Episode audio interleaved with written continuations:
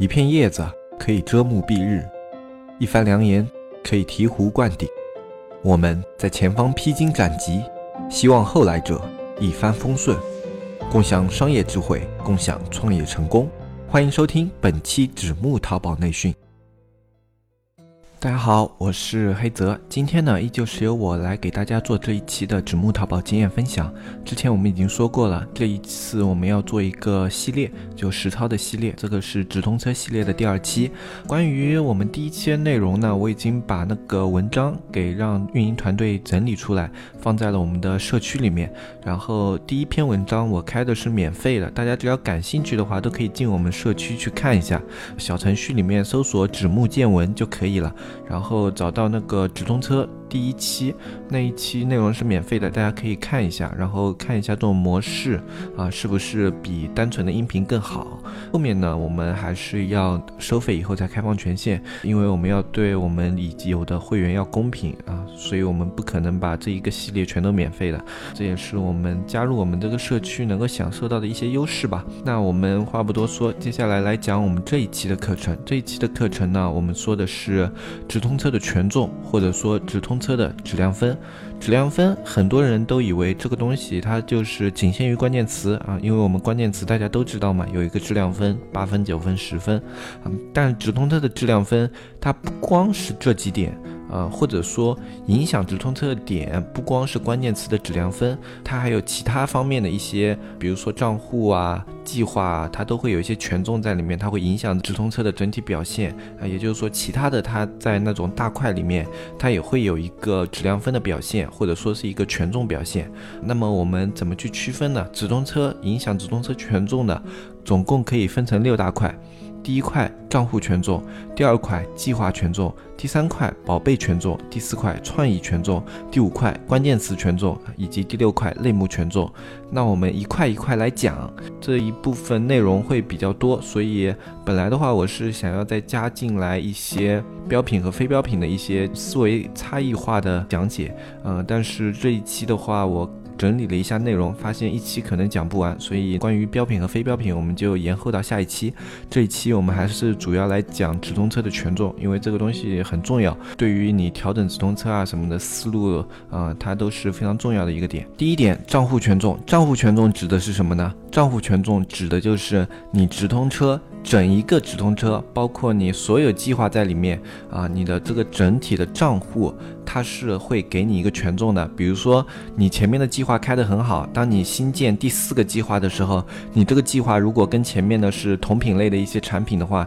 你会发现你这个直通车基础会非常的棒。就比如说，你前面已经开了四个车啊，四个计划里面开的所有的爆款都是可以达到一个爆款或者小爆款的水平。那么接下来你去添加一个新的计划，添进去的时候，你就会发现啊，你的质量分表现啊什么的，整体都是非常好的。就算你在开车之前，可能它整体就有一个八九分啊。然后如果有的做的特别好的话，你可能直接添进去就是有一个九十分的这样一个计划啊。这就是我们账户权重对于直通车的影响啊，它能够让你的新建计划变得非常的省时省力。所以账户权重对我们来说是非常重要的。账户权重我们看什么呢？账户权重就是你去点进直通车页面的时候，它在最上面。有有一个点击率，就你账户整体的点击率啊，然后我们看一下这个点击率，你有没有达到你的行业这个标准？如果你这个点击率达到了你行业整体标准的话，那么你这个账户权重基本上是 OK 的。如果是偏低，偏低一点没关系，但是如果偏低的特别厉害的话，你要注意你这个账户权重。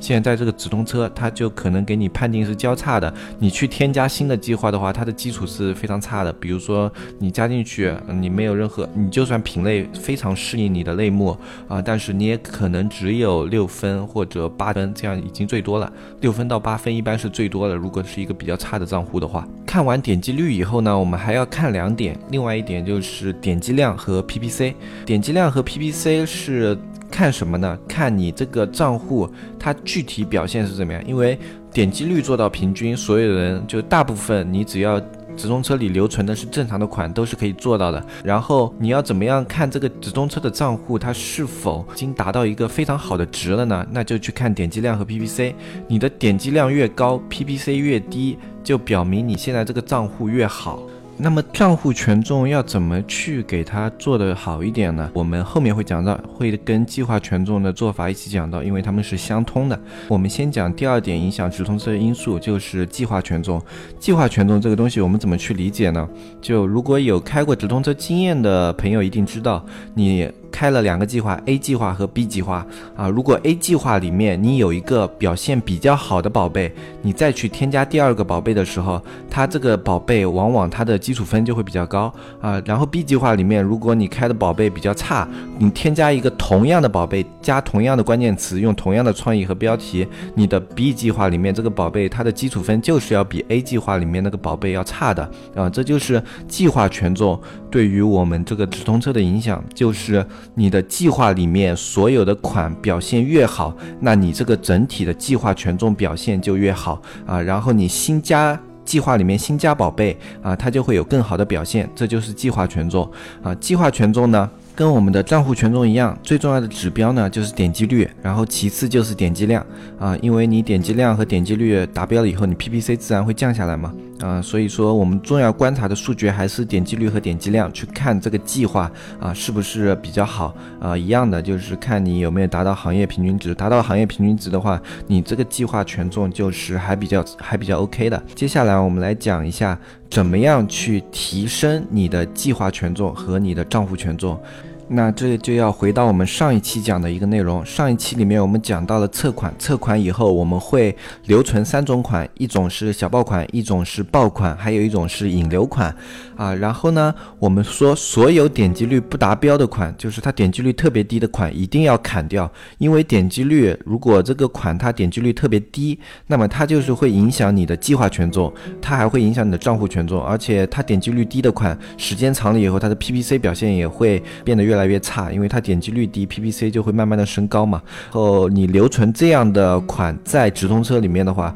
它不光会拉低你这个宝贝日后的表现，它还会拉低你的。计划权重和账户权重，这就是为什么直通车里面点击率低的款一定要剔除掉的原因。因为如果你要长期做直通车的话，你要维护好一个比较好的账户权重和计划权重，才是一个健康的直通车。然后剩下的爆款和小爆款的这两个，它是不会给你的账户权重和计划权重降分的，它能够维持你的账户权重和计划权重在一个比较标准的值。但是我们偶尔会有一些这样的款，就是它的点击率不是特别的低，可能比行业平均只低了。百分之一或者百分之一点五这样子，后呢，它的转化率又特别的好，这种情况下呢，这个款它可以保持一个稳定的 PPC，然后在高转化的情况下啊，维持很长的一段时间。这样的款我们如果去直接去砍掉，会感觉很可惜，但是留在里面呢，它又会去拉低我们的计划权重和账户权重。这个时候我们要怎么办呢？啊，这就是要讲到了我们之前说的留下来的另外一个款，叫引流款。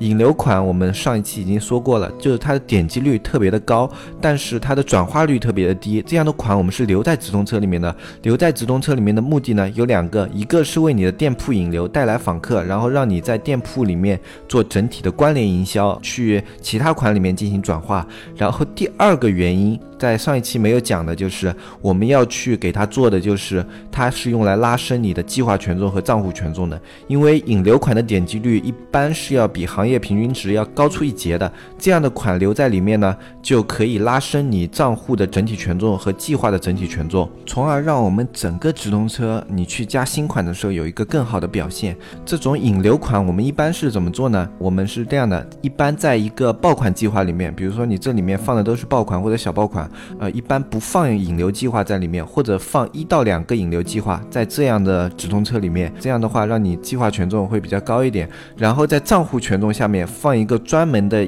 大的引流计划，就那个里面，它的整一个计划下面的宝贝全都是引流款，大概你可以放个三四个，这样的话你会有一个表现特别好的一个计划，这样的话可以比较好的去拉升你的账户权重。如果你的引流款特别多的话呢，你就可以分别放到一些比较重要的计划里面，这样子的话你的计划权重也会比较高，以后在这些计划权重里面新添加款式啊也会比较好。所以引流款对于我们直通车来说是非常重要的，你不要看它没有转化就直接把。把这个计划给砍掉，引流款的话，它对于我们的意义就是提升我们直通车的表现，然后从而在其他方面降低我们直通车的花费，就它的花费在其他方面它是可以帮你拉升回来的。第三个呢，就是宝贝权重。宝贝权重这个东西，它在你刚刚进去的时候，你是它这个宝贝的权重，基本上你是没有办法去判断的。这个宝贝权重，我们需要有数据了以后，再去看它的宝贝权重到底是怎么样。然后宝贝权重它有怎么样的一个作用呢？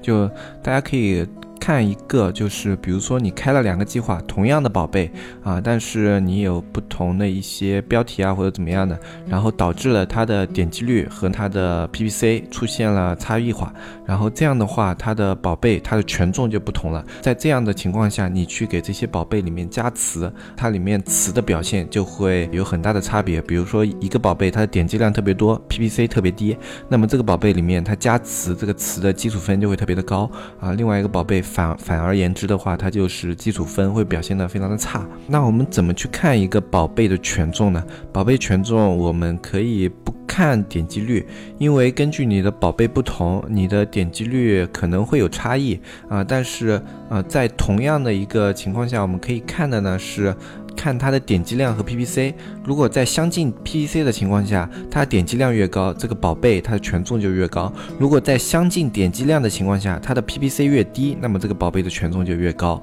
这就是我们说的一个宝贝的权重。这边的宝贝权重的概念是你在加了这个计划以后，它去产生的，而不是这个宝贝本身它具有权重。就比如说这个宝贝你从来没加过直通车，它在直通车里面是不具备任何权重的。这一点概念大家要分清楚啊，就是这个宝贝。你要加到直通车里以后，它才具有权重。而且这个宝贝权重呢，指的不是就是这个宝贝它在直通车每一个计划里面，比如说你 A 计划、B 计划都放了同一款宝贝啊，这两个计划之间它的宝贝权重是不互相影响的。宝贝权重影响的是它里面的创意和关键词里面这些点，它影响的是内部的，而不是外部或者并列关系的。它影响的是跟它包含关系的那些权重，不影响跟它啊非包含或者是并列关系的那些权重。啊，然后再说创意权重。创意权重的话，其实是比较重要的。我们直通车里面，你添加一个创意，这个创意是否好坏，最终就会影响到你这个直通车它的宝贝的表现。然后宝贝的表现呢，又会影响到它的宝贝权重。然后宝贝权重呢，就会影响计划权重。计划权重呢，又会影响账户权重。啊，就是说这个创意权重它是非常基础的一个点。你的创意权重做好了，那么你这个直通车基本上整一个直通车就会。进入一个良性循环。如果你每一个宝贝的创意权重都不太好，那么你这个直通车是很难开起来的。首先，我们说创意权重是什么？分成两点，一点是创意图权重，另外一点呢就是创意标题的权重。啊，首先我们先来讲创意图的权重。创意图大家都知道，我们在测款的时候就已经说过了，我们要加四张创意图，然后要注意一点。测款的时候，我们用的四张创意图是用的不同的创意图，但是我们在正式推宝贝的时候，我们要选取一张最优创意图去用到四个计划里面，就是最好用最好的那一张创意图，然后去放在四个计划把它放满。为什么要这样去操作呢？因为测款的时候，我们的目的是去看这个款和图图的表现。在测款结束以后，我们需要的是直通车它的利益最大化。利益最大化的话，我们就要选取最能够。给我们带来利润就是点击率最高的图片，这样的图片呢，往往能给我们车子最好的表现。同时，我们还要注意的一点就是，正式开的时候，计划一定是开优选的。我们只有测图的时候才会考虑开轮播。如果是在正式开车的话，我们一定是开优选的。啊，优选的话，一定是要优于轮播的算法的。而且，另外有一点就是。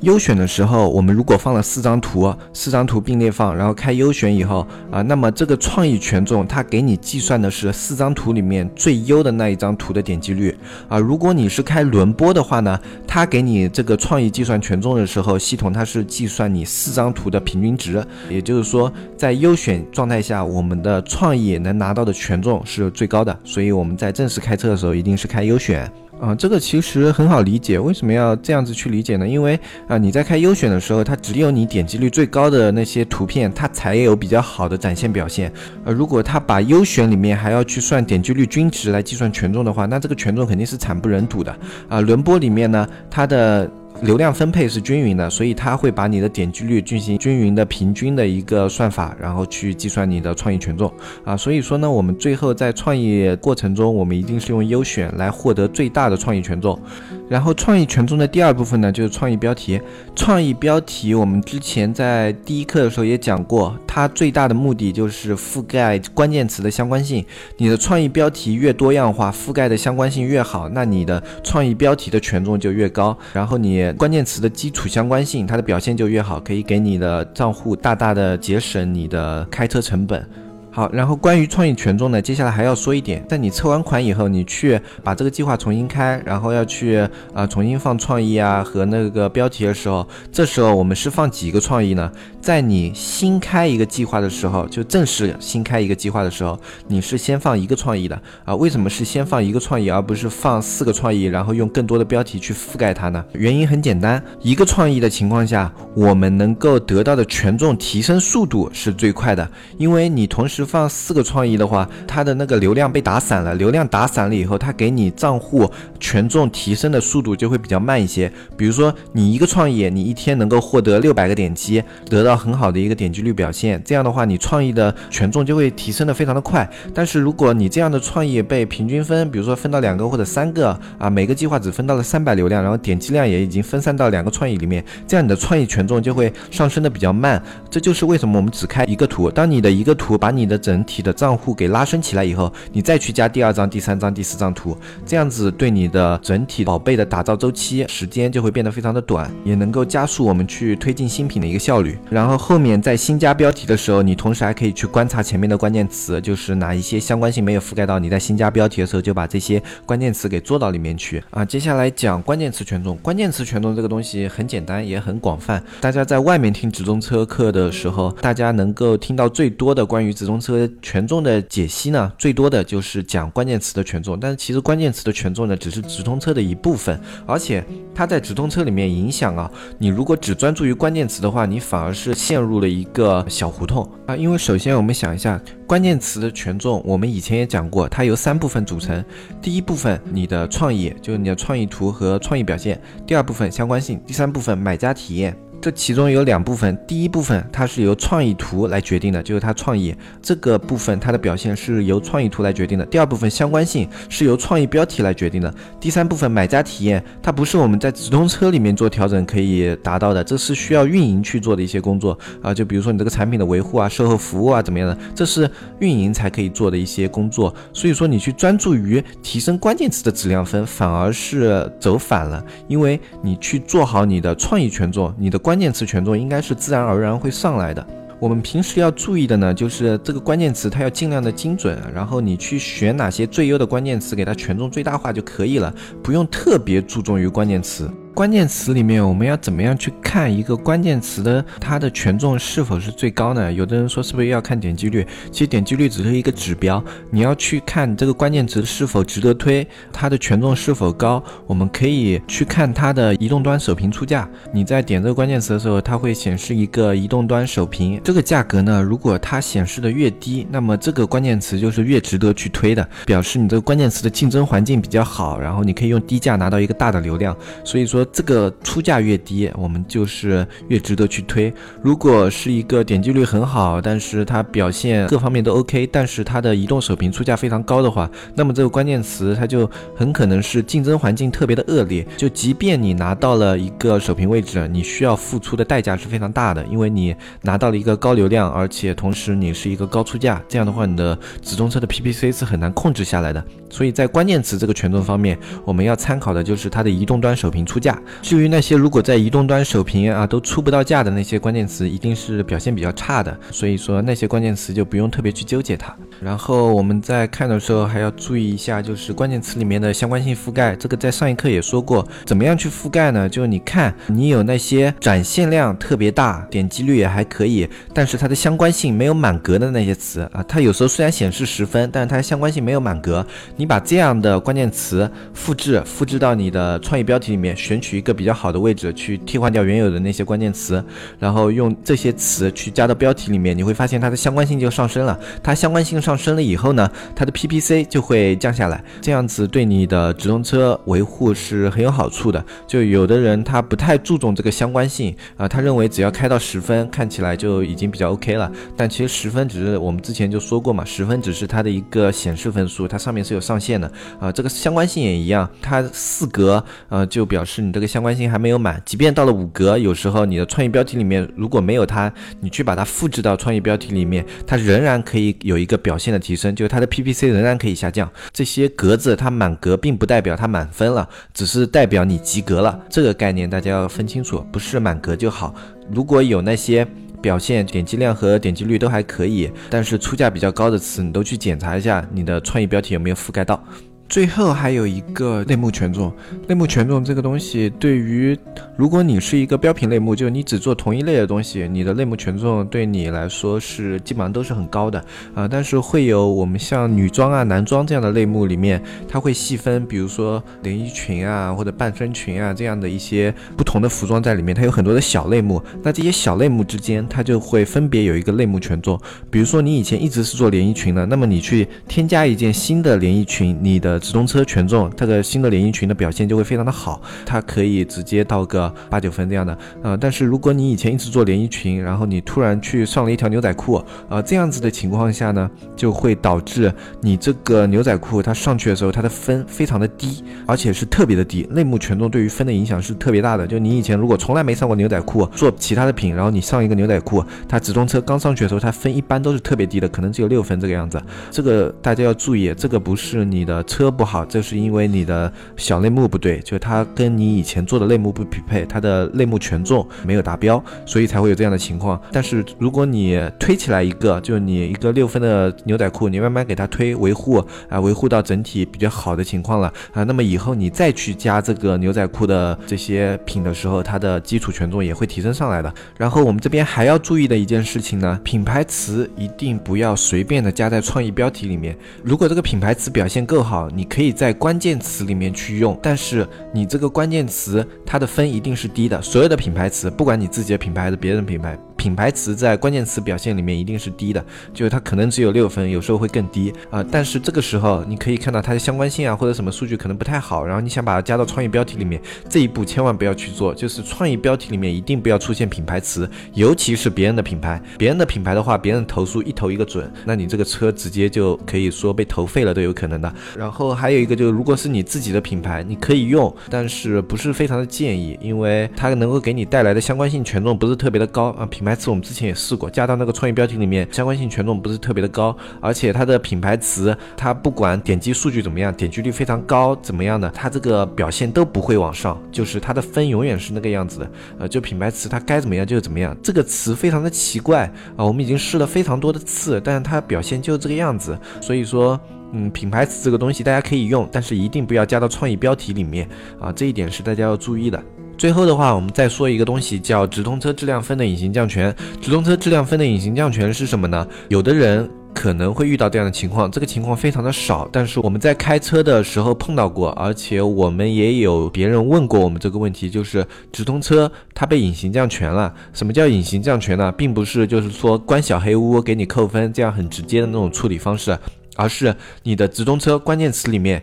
你看到一个关键词，它的质量分表现非常的好，移动前三条啊，说你的展现位置移动前三条，你的那个出价也是正常的，比较高的，是按他建议出价来出的，但是你的展现量就是放不开，它展现可能只有几百，然后点击可能只有十几，而且这个词是比较好的，它它展现量本身是比较大的那种词啊，你在前三个位置拿不到展现量，这种时候就是你的直通车关键词被隐形降权了。这种情况下，我们要去怎么样的处理呢？就是你把这个关键词先拿出来，然后把这个计划整体全都重开一遍啊，然后重开的时候只用这一个关键词，然后用原来的创意和原来的创意标题啊，就